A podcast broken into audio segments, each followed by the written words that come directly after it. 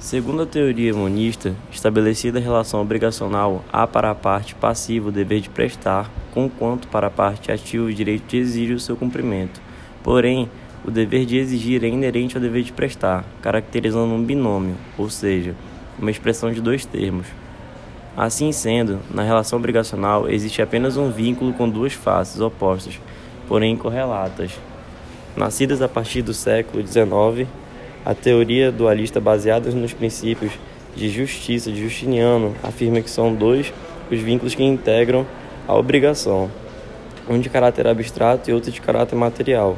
Segundo a teoria dualista, o vínculo de caráter abstrato diz respeito aos deveres do sujeito passivo de satisfazer a prestação positiva ou negativa em benefício do credor, o que os doutrinadores latins chamaram de débito e os alemães de Schultz.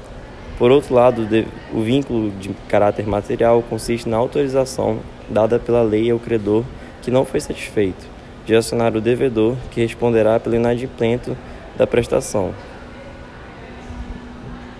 Tendo por base a diferença entre o vínculo de caráter abstrato e o vínculo de caráter material, fornecida pela teoria dualista, Alfredo Buzait sustenta que o elemento dívida é instituto pertencente ao direito material e a responsabilidade ao direito processual.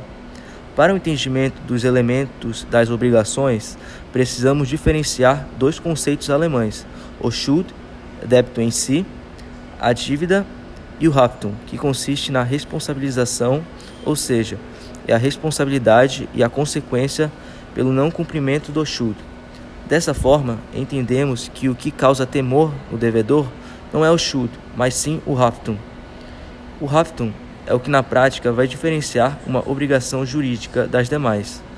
Quando o juiz manda penhorar a casa, o carro, uma obra de arte do devedor, estará aplicando o Haftung, responsabilizando o devedor pelo débito.